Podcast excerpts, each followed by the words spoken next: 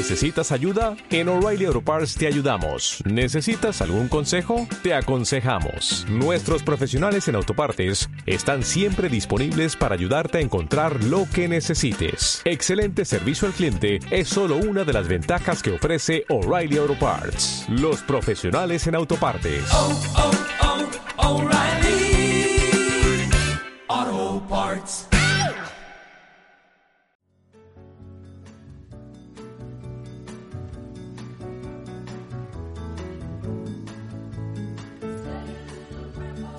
Bueno, la música que estamos escuchando acá de fondo es el soundtrack de la famosa película La boda eh, de mi mejor amigo, que yo creo que acá varios lo hemos visto, no sé tú Dani. Yo también, por supuesto. Y la trama principal de esto es que la protagonista se entera que su mejor amigo de toda la vida se va a casar con una chica que es aparentemente perfecta, que tiene todo, que es hermosa, que es muy simpática.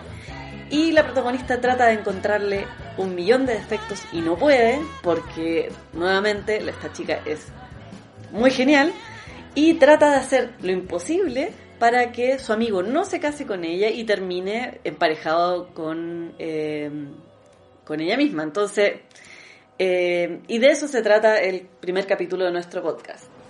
Yo soy Gabriela Fajardo. Yo soy Daniela Estela. Y esto es un podcast no tan complejo. Y para esto tenemos a nuestra primera invitada, que es Oriana Figueroa. Ori es psicóloga clínica de la Universidad de Santiago, sí, alias USACH. Ori, bienvenida a nuestro primer capítulo. Muchas ¿Cómo gracias, estás? bien. Muchas gracias por invitarme, me siento muy honrada. Sí, también, por supuesto. Sí. Eh, Ori, primero, como dijo Gaby, vamos a introducir este tema de las parejas, emparejamiento, infidelidad. Bueno, y por eso queremos saber, Ori, ¿por qué te interesó este tema? ¿Te pasó algo? Me pasó de todo. Me pasó Como a todas, me imagino. mí, el- sí, a- a mí y a mi, a mi amiga que me acompañó como en este primer, en el primer eh, acercamiento que tuvimos a este campo, que, que tuvo que ver con, eh, con la infidelidad principalmente, pero claro, los temas de pareja nos atañen a todos y, a- y obvio que a nosotras dos, nos- nuestros expololos en algún momento nos pusieron el gorro, entonces fue como, "Mm, podría ser un buen tema para. ¿Qué está pasando? Claro, y ya que somos psicólogas, tratemos de entender qué pasa en la cabeza de estos seres humanos que ponen el gorro a sus parejas. pareja. Bueno, y de hecho, en esto mismo, eh, tu, tu último trabajo eh, habla precisamente de las relaciones a corto plazo en hombres, en las que eh, se recalca el- la relevancia del, del atractivo físico de los sujetos para lograr estas parejas de corto plazo, que vendrían siendo como los touch and go así.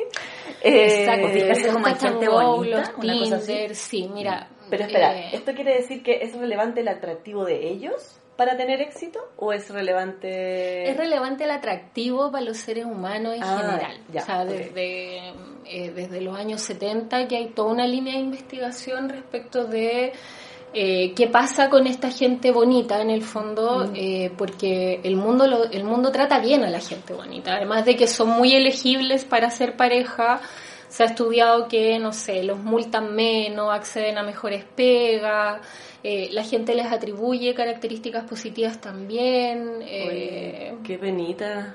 Sí, o sea, no sé, o sea, es como, sorry, pero si quedaste como atrás en la fila en la repartición de caras.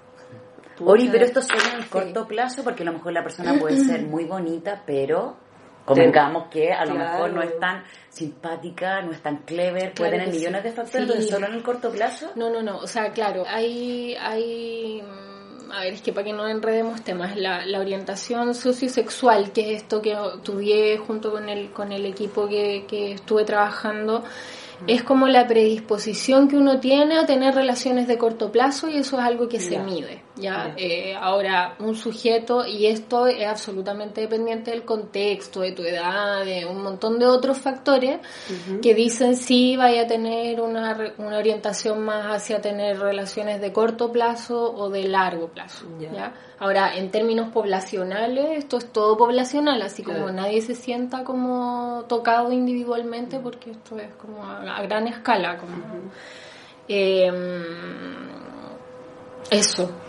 Oye, pero ¿y qué pasa con los feos ahí?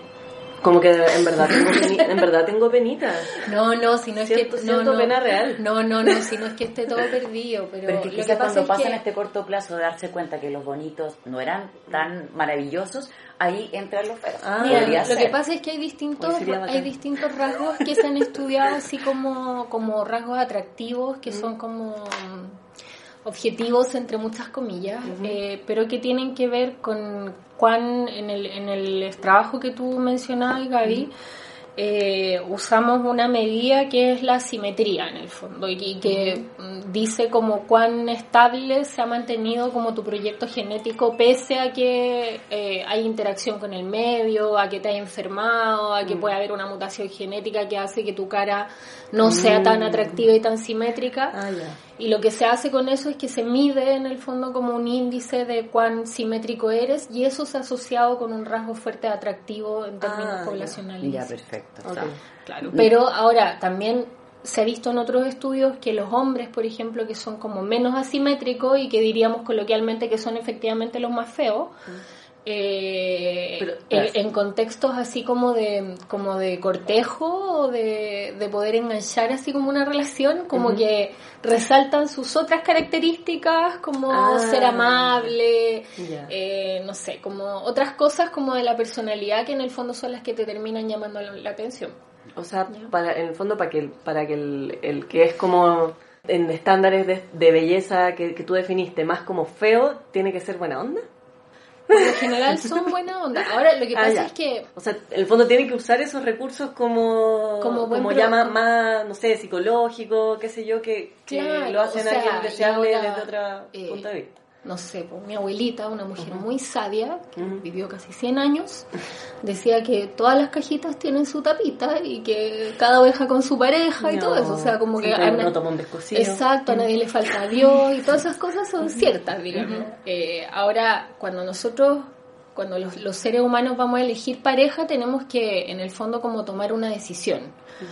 Eh, y lo que se ha estudiado, como desde, desde la biología evolutiva, desde la psicología evolucionaria, es que los hombres y las mujeres tenemos como que resolver algunas tareas, ¿ya? Porque eh, piénsalo como en términos evolutivos, no como hoy día, año 2019, sino que eh, nosotros nos emparejamos porque tenemos que reproducirnos y, subsistir, sobrevivir, digamos, como especie. Oye, es como, perdona que interrumpa aquí, es que mi abuelita, también una mujer muy sabia, decía eso como que había como típico gente para casarse.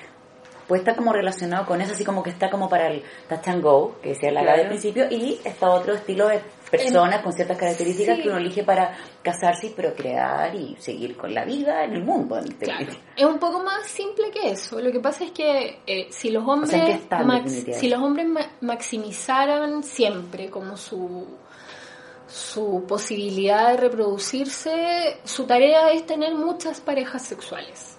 ¿Ya? Eh, lo que se ha visto es que, claro, los hombres más bonitos tienden a tener más parejas sexuales que los que son más feos. ¿ya? Igual, ya, y eso es porque eh, son más elegibles por las mujeres, porque un alguien que es atractivo te muestra que tiene buena salud y que tiene buenos genes, que es algo que eh, las mujeres que quieren tener hijos quieren para su descendencia, digamos, nadie quiere tener eh, genes como... Pero es, de alguna forma, perdón, sí. inconsciente. Sí, absolutamente, no, esto todo funciona como inconscientemente. Como... Nadie anda pensando como ya, hoy día me levanté a corto plazo, entonces voy a salir a cazar al que tenga mejores genes en el paseo humada, ¿cachai? ya, eh, estamos, estamos claros en este, en este asunto del, del corto y del, y del largo plazo. Ahora, hagamos la salvedad que todo esto de que estamos hablando son parejas heterosexuales y que finalmente todo lo que tiene que ver con parejas homosexuales da para varios otros podcasts más. Eso es otro podcast. Ese es otro podcast, claro. Ahora, hablando de parejas heterosexuales, ¿qué pasa con las personas que ya están, por ejemplo, en una pareja a largo plazo, respecto a lo que tú decías al principio, eh, y el hombre o la mujer empieza como a mirar para el lado, mm. empieza a, ¿vio? Eh, ¿Qué pasa ahí? O sea, ¿qué, motiva a una persona, como en esta misma línea de, investigación que tú tienes, a, ser infiel, por ejemplo? O sea, de hecho, digámoslo, Ori tiene otra investigación al respecto, relacionada a la infidelidad, que se llama ¿Por qué somos infieles? Aplicación inicial de una escala para estimar las razones por las que los hombres y mujeres son infieles. O sea, ¿hay una escala para medir esto? O ¿Es sea, distinto entre hombres y mujeres? sí. ¿Cómo funciona? Sí, hay escalas para medir eh, todo esto en realidad. Eh, bueno, y este, este estudio que tú mencionas es eh, mi tesis de pregrado que hice con mi mejor amiga. Le mando un saludo amor, a ella, claro. sí, la quiero mucho. Eh, y que claro, partió por un trauma, hay que decirlo, de ambas. Eh, y queríamos entender un poco por qué ocurría esto. Y la verdad es que nos dimos cuenta que la infidelidad también está súper cercana como a los celos, ¿ya? Eh, y esto es porque si pensamos como en, la evolución así hacia muy, muy atrás, las personas tuvimos que desarrollar mecanismos para mantener a nuestros compañeros al lado. Eh, los celos son uno de ellos, pero también existe la infidelidad porque también los hombres tienen en su tarea como evolutiva esto de tener muchas parejas para poder tener mucha descendencia en el fondo. O sea, no tienen la culpa, pobre. Sí, la tienen absolutamente. No, no, sí. Ellos son así. Pero sabéis que igual historia. esa cuestión de, de los celos me parece, y de hecho eso también da como para otro podcast Sí, completamente distinto, pero me parece como súper interesante. La primera vez que escuché como este punto de vista evolutivo de los celos, eh, fue como un poco reivindicando la emoción de los celos, Exacto, ¿cachai? porque es una el- emoción. es una emoción que, que yo creo que todos hemos experimentado en mayor o menor medida, pero que está súper estigmatizado como algo terrible que tiene que ver con tus inseguridades y con que eres alguien Tal muy cual, traumado sí. y bla, bla, bla. Y al final eso es como, o sea, el que tan traumado está eh, se refleja más en cómo expresáis los celos, ¿cachai? O que cuánto te reguláis al expresarlo, O sea, trauma O sea, derechamente. De hecho, claro. claro. Si, si nos vamos así como a la definición científica de los celos, los Mm. celos son como una respuesta frente a la amenaza de un vínculo que uno valora. Entonces, Mm. uno no siente celos solo con, la, solo con la pareja, uno siente celos con los hermanos, con los papás, con, los amigos. claro. Eh, y con la pareja, claro, es como, es como el icono tal vez de cuando estamos sintiendo celos, pero tiene que ver con eso, con que siento que chuta. Llega como lo que le pasa a esta amiga en la película cuando se da cuenta que perdió al amor de su vida por una mina súper bacán Claro, y po. que ahí hay un vínculo que chuta, a lo mejor lo va a perder y tal vez nunca estuvo en su cabeza casarse con él ni nada, pero en ese momento apareció el monstruo. Claro, y de hecho ella también como que apela a por qué, no sé, por qué este sujeto dejaría a esta chica que es tan perfecta. Y ahí están las motivaciones que tendrían, por ejemplo, los hombres para de repente mirar para el lado. Exacto. ¿Cachai? Y, Sí. y- Bueno, en, en ese sentido, cuando, cuando se le pregunta, voy al tiro a la infidelidad, pero cuando se le pregunta a la gente como qué te molesta más, en general las mujeres responden que les molestaría más eh, que sus parejas se enamoraran de otra mujer a que solo tuvieran sexo casual con ella. ¿ya? Eh, Claro, porque no hay nada que hacer, en Exacto. Mm. Porque claro, uno dice, chuta, se enamoró, ya en verdad está todo perdido. Claro. Eh, pero para los hombres es al revés, a ellos les molesta mucho más la infidelidad sexual. Eh, y eso también tiene otra explicación que podría dar para otro podcast, pero eh, centrándonos en el artículo en particular, claro, nosotras lo que hicimos fue tomar un instrumento que estaba, que estuvo construido inicialmente en Turquía y lo adaptamos a la población chilena. Eh, fue un, un estudio que se hizo en población universitaria, como la mayoría de estos estudios, Sí. que lamentablemente tienen El- como esa... el sucio dinero El sucio lo sí, restringe. lo restringe a, la- a la- a acceder a, a población general. Y claro, lo que encontramos eh, es que efectivamente para los hombres el tema sexual es muy importante. Y cuando tú vas y preguntas como por qué eres infiel a los hombres, en general te responden cosas que tienen que ver con el sexo.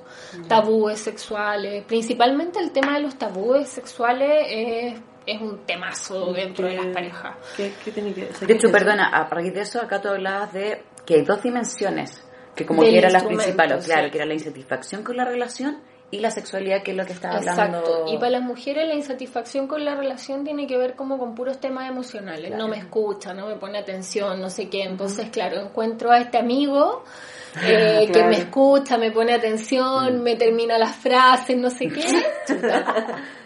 Me carga la vida. me, le- claro, Claro, me carga la queque. me lee la mente. Entonces, ahí ya... Ah, ya. Posible infidelidad. Claro, y la, y la parte como, como sexual es como buscar lo que te falta sexualmente eh, en otros lados. O lo que querí y no, te, no podéis decir, o porque te sentís reprimido en la relación. Ahora, esas son las razones.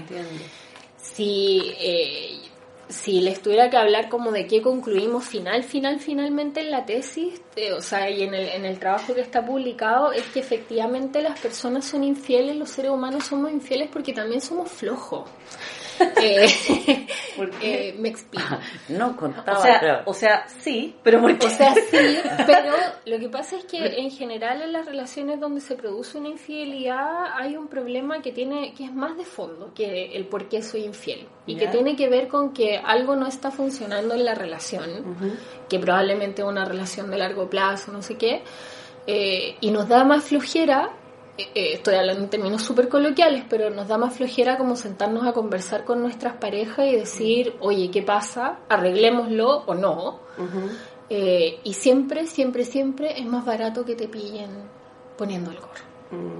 Porque así como que No tenés que enfrentar tenés la como una parte situación de la incómoda. pega hecha. Claro.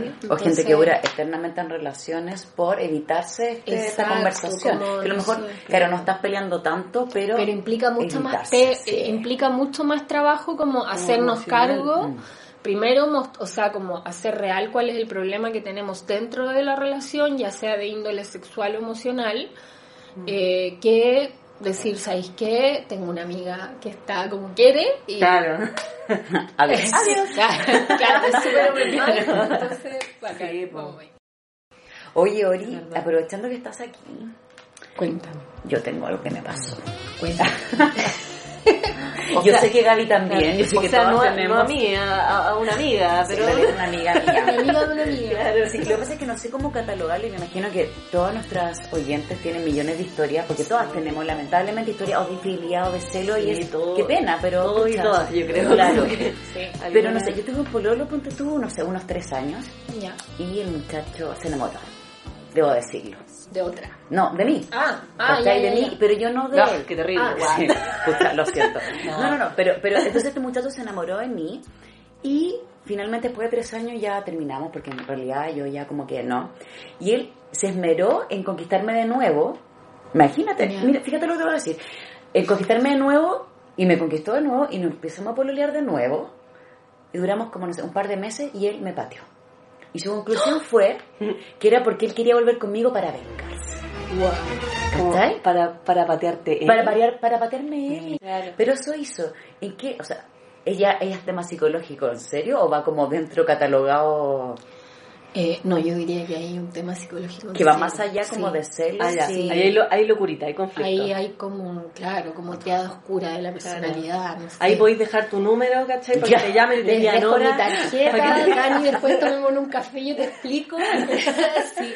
Te doy su teléfono para que- Sí, no, eso también da para otro podcast. Eh, Claro, hay, toda una línea de investigación en torno a la triada oscura de la personalidad y bueno, a personitas que hacen, sin llegar a ser un psicópata de libro No, ni nada, claro. pero que tienen esta, estos Claro, arranques. ¿dónde, No, dónde está el- la patología? Y, el ¿Dónde momento está que el límite, eligió, que eligió para darme de baja fue cuando yo estaba celebrando mi cumpleaños. Él me preparó el cumpleaños, Wow. invitó a gente y todo, y entre medio yo estaba, así fue, bailando, me llama por un costadito con la cara llena de risa, porque de verdad que fue así. Qué Y me dice, terminamos. Y yo Oye, como, ¿qué? eh, si, está, si llega al oído de este personaje o alguien que lo conozca, Por favor, díganle, sí, Amigo. amigo, date cuenta. Sí, Igual fue hace está- años. estás mal. Pero no se me olvidó porque No- de verdad que no me importa. encontré que era como una estructura o algo de una persona que no es común, pero pensé que podía calzar dentro de lo que tú nos estás diciendo, pero veo que no. Yo creo que más profundo. Yo Creo que va más allá, es más claro. profundo que eso, sí. Claro. Pero qué bueno que, que te pateó, Dani. Te Sí. salvaste. Sí, Así, absolutamente. sacando mi psicóloga clínica que llevo dentro, te digo que te salvaste. Sí. Y así No, le debe pasar a muchas personas más, yo creo. Sí. Bueno, en verdad la, la anécdota que tenía yo es como súper más inocente y tiene, sí, como que... Sí, como que te maté, O sea, igual, te igual maté la sí, historia. claro, como que, ¿cómo, cómo, ¿qué hago después de esto? No, Eh, no en verdad era, ya, igual, igual eh, trata de una, de una cabra que, que yo creo que tenía algún co- tipo de conflicto, pero cuando yo estaba en el colegio, eh, estaba, no sé, en la media, 14, 15 años. Yo era amiga de una chiquilla que todo partió cuando una vez yo le conté, porque ella éramos como amigas, o sea, desde, desde chica. Y una vez le conté que me gustaba un chiquillo. eh, que ella conocía. Y ella, ah, mira, y me pidió que le contara detalles. Y yo, sí, sí, sí, sí, a mí, bla, bla. Y como al par de semanas, o sea, de, verdad no pasó más de un par de semanas, me enteré que la galla se lo había agarrado. Y yo así, oye, ¿estáis para contarte cuestiones a ti? ¿Qué onda? Y eso dio inicio a una dinámica bien extraña, que en realidad, en la que en realidad yo nunca enganché, porque yo no, no, no hacía ese tipo de cosas, en las que si ella se enteraba que yo tenía, no sé, un amigo nuevo con el que no pasaba nada, la galla hacía, pero todo lo posible para agarrárselo. ¿Cachai? Ah. Onda, y era así como de, de, tocarle el brazo, de la risita, del pelito, de la cuestión, ¿cachai? Hasta que, y de hecho sí, sí pasaron cosas con más de algún amigo, eh, con otros no, pero igual, ella siempre intentaba. Incluso yo tuve un pololo como en tercero medio, al que en un momento yo así como que, no sé, fui a, servirme una bebida, pues menor de edad. Eh, Por supuesto que Y volví y la galla estaba así como al lado de él en, la misma en la misma estrategia como para intentar... Eh, conquistarlo de alguna manera. Y era mi pololo, ¿cachai? O sea, pero eso es como competencia, ¿no? ¿Qué pasa? eso, claro. claro, eso te quería preguntar. O sea, ¿qué, ¿qué pasa ahí? ¿Qué, ¿Cuál es la. Ahí hay eh, competencia intrasexual. Así, ese es el concepto como. Ahora, bueno, en el psicoanálisis se le llama de otra forma, pero eh, también hombres y mujeres como que hemos desarrollado como distintos mecanismos para competir, porque en el fondo en el mercado como de las parejas estamos todos como en la misma en el fondo, ¿sí? Eh, los rasgos de atractivo que, que hablamos antes hacen que algunos sujetos resalten más que otros y sean más elegibles, tengan más oportunidades, etcétera. Eh, pero existen mecanismos de competencia que están asociados también a eso, a, como qué hago yo, qué estrategia ocupo para poder acceder a parejas del sexo opuesto. Y en las mujeres, eh, el chisme mm. y la, la derogación, en el fondo decir, no sé, uno ve una foto de Angelina Jolie y todo el rato estamos pensando como ojalá que tenga no sé que sea hedionda que tenga no sé que, tenga, mal aliento, pero algo tiene que tener. Claro y, pero los hombres no, los hombres compiten como más, eh, más agresivamente, más directamente. En cambio las mujeres usamos como mecanismos de agresión más indirectos. Como, yo siempre he pensado que Jennifer Aniston tiene olor a Como amigas y rivales, claro, sí, Tiene que tener Claro, algo. maldición, claro. Pero, de, construcción. Sí, pero es que sabéis que igual... Eh, igual igual eso existe. Eh, y en el fondo como yo yo estoy eh, como en pro de no satanizar como las emociones como los celos porque eh, finalmente como que todas estas cosas terminan satanizadas y como poco humanizadas cuando son parte de lo que somos entonces para mí exacto y la envidia también es una emoción y todos hemos sentido envidia alguna vez como también no sé todos mentimos como que esas cosas yo creo que eh, una de las cosas que a mí me gusta mucho de, este enfoque en particular y de este campo es que esas cosas que parecen como anormales, aquí se entienden como parte de la condición que tenemos de ser humanos. ¿cachai? Eh, entonces, eso, los hombres, los hombres en general lo que se ha visto es que compiten como con agresión directa, se agarran directamente a algo y, y queda ahí. La corta, claro. Oye, Ori, ya como cerrando un poquito el tema, eh, nos gustaría saber qué se viene ahora para ti, qué investigación. Sé que estás desarrollando la, la investigación, sí. la primera de la que nos comentaste. Pero, ¿qué va a hacer? ¿Tienes charlas que dar? ¿No se va a congreso? Sí, bueno, no, ya de aquí feliz porque estoy, eh, creo que en el mejor año del doctorado, porque ya pasé todos los ramos y todas esas cosas. Entonces, claro, ahora lo que se viene ya es como concentrarme en mis investigaciones. La, eh, bueno, esa que estábamos hablando antes, que les decía que, que estudiamos el atractivo y las habilidades de competitividad en hombres. Eh, ahora voy a ver un segundo paper que es para ver cómo influye eh, la orientación sociosexual a corto plazo, como en las conductas cooperativas en grupos de hombres. Eh, y lo que se viene hacia adelante es, bueno, voy a ir al Congreso de Psicología que organizan las escuelas de psicología en Arica en noviembre. Ay, qué bueno. Sí, el próximo año me voy a, a una pasantía, si es que sale todo todo muy bien. ¿A eh, dónde? A Madrid. Ah, ya, yo le. Sí. Wow. Eh, que espero que salga todo bien y, y eso, como seguir desarrollando la investigación en este campo, seguir estudiando como emociones, parejas, eh, sociosexualidad en mujeres ahora me gustaría como mm. ampliarlo. Eh, eso. Bueno, entonces, para ya eh, cerrar este primer capítulo de, de nuestro podcast, hoy hemos aprendido que... Uno, que a la gente bonita le va, bien, le va mejor en la vida y penita. Penita, pero, pero al parecer la, evidencia apunta a que es así. Eh, segundo, que las personas son infieles porque en el caso de los hombres, cuestiones como más sexuales, tabú, y mientras las mujeres como temas más emocionales relacionados con la insatisfacción con la pareja. Entonces eso, y, además está como todo el, asunto de, de, los celos en pareja como forma de proteger como un vínculo eh, muy, muy apreciado. Eh, entonces, con esas ideas eh, eh, en, mente, ya nos despedimos de, nuestra querida invitada, agradeciéndole infinitamente su colaboración en nuestro primer capítulo. Y por supuesto lo dejamos invitadísimos a todos para el segundo, que también viene una sorpresa gigante con un súper invitado, que no les vamos a decir quién es. Así que, Ori, nuevamente gracias. No, muchas gracias a ustedes por Y te acompañamos en el proceso y te dejamos invitada para cuando ya tengas ya, pues, el otro bebé que Y vamos a dejar igual los datos de, de Oriana eh, por si alguna persona está interesada como en, más del tema, qué sé yo, los vamos a dejar después en la, en la descripción del, del capítulo. Y entonces, Así que hasta una nueva edición de Un podcast no tan complejo. Chao. Chao. ¿No te encantaría tener 100 dólares extra en tu bolsillo? Haz que un experto bilingüe de TurboTax declare tus impuestos para el 31 de marzo y obtén 100 dólares de vuelta al instante. Porque no importa cuáles hayan sido tus logros del año pasado, TurboTax hace que cuenten. Obtén 100 dólares de vuelta y tus impuestos con 100% de precisión. Solo con Intuit TurboTax. Debes declarar para el 31 de marzo. Crédito solo aplicable al costo de la presentación federal con TurboTax Full Service. Oferta sujeta a cambios o cancelación en cualquier momento.